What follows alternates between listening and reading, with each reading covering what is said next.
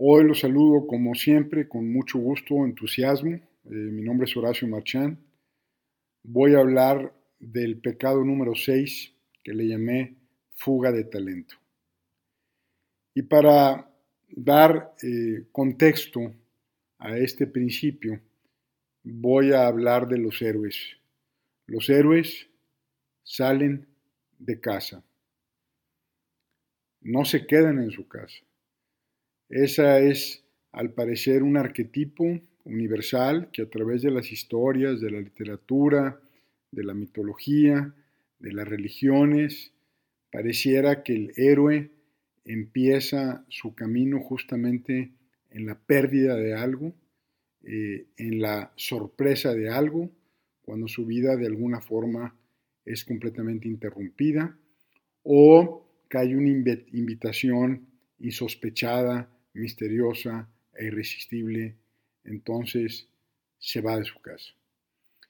Eh, eso fue lo que le dijo Tetis, la diosa, eh, mamá del guerrero Aquiles, cuando le pidió consejos si debería de ir a la guerra de Troya o quedarse a gobernar Mirmidón, la diosa le dijo, quédate a gobernar Mirmidón Vas a ser un buen rey, te vas a encontrar una buena esposa, pero vas a pasar desapercibido para la historia. No va a haber consecuencia para ti. Si te vas a la guerra, vas a morir joven, vas a morir solo, pero se hablará de ti por todos los siglos de los siglos. Bueno, y aquí estoy hablando de Aquiles. Lo mismo de Aquiles, pues lo han hecho ya millones de mexicanos y africanos y eh, polacos, italianos, de donde quieran, pero me centro en los latinoamericanos que a través de las décadas eh, han ido yéndose a Estados Unidos, eh, persiguiendo el American Dream, en ausencia de un Mexican Dream. Eh, se van y México pierde esa fuerza, pierde esa ambición, ese talento, ese espíritu de lucha, ese espíritu de riesgo, y se van los más aguerridos, eh, los que tienen el arrojo y se apuestan a ellos mismos, y a diferencia de los que no se animan, pues esos son los que sienten que no tienen opción y se quedan, ¿no? Este, no estoy diciendo que si estamos en México nos falta rojo o algo por el estilo. Lo que sí estoy diciendo es que la gente que se va es un talento, es una fuerza, es un bono demográfico que México pierde y lo va a dar a otro país. Algo curioso, eh, el Pew Hispanic Center que se dedica a la investigación, se encontró que apenas un 5% de los entrevistados eh, se iban por razones de desempleo hacia Estados Unidos. Esto es fantástico porque quiere decir que el 95% de la gente que se iba estaba empleada y simplemente quería más, mejor, más pronto. Entonces, nuevamente ahí hay un bono demográfico eh, fascinante de quién es el que se va a Estados Unidos. Yo sigo pensando y luego hablaré, voy a hacer un podcast de una serie de artículos de México, hablaré más específicamente de los que salen, de los que se van a hacer esa energía, eh, más bien a dar esa energía a otro país. Entonces, eh, en, esa misma, en ese mismo tenor, pues yo hablo de que en las empresas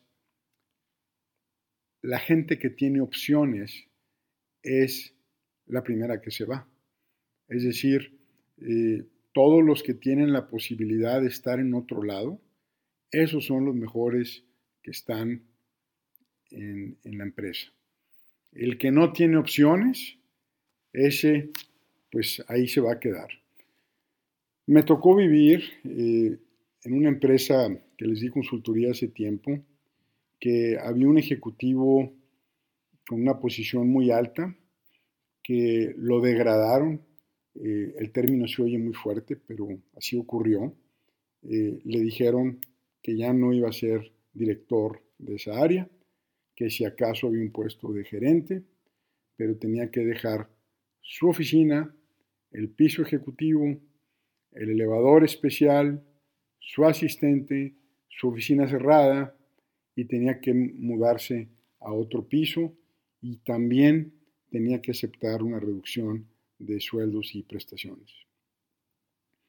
Para mi sorpresa, esta persona acepta, lo respeto porque todos tenemos eh, necesidad de contribuir a la familia. No es como que nos podemos poner de repente muy orgullosos y, bueno, ¿y la familia? Entonces, eh, aguantó, eh, toleró y bueno, ya con los tiempos este, me doy cuenta que ya pasaron años y esta persona continúa ahí degradado. Hagan de cuenta que en el ejército le quitaron las medallas, se las aventaron al piso, se las pisotearon y él ahí está pegado. Entonces, los primeros que se van cuando una empresa está eh, empezando un ciclo decadente, los primeros que se van cuando ven que en las juntas son irracionales, estériles eh, y simplemente se hacen juntas para hacer algo. Yo he estado en juntas que duran 14 horas y, no pasa absolutamente nada, excepto comer galletas y, beber café. Eh, ese ocupismo, ese juntismo de, excusa para sentir que la gente está trabajando, pues deja mucho que desear.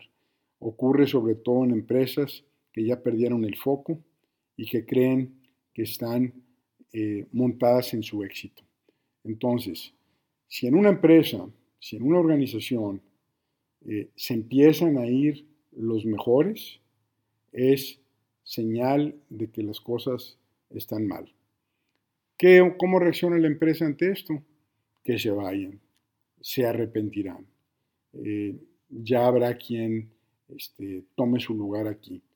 La fuga de talento de la gente buena, de los héroes, de los que tienen opciones, de los que tienen ofrecimientos.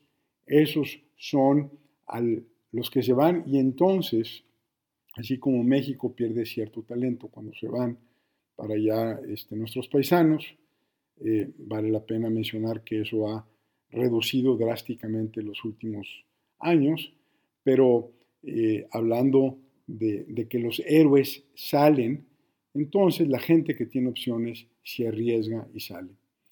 Se queda la gente que no tiene opciones, eh, que no tiene a dónde ir, que está pescada a su puesto y esos muchas veces no los sacamos pues ni a degradación y quizás este, ni a la fuerza, ¿verdad?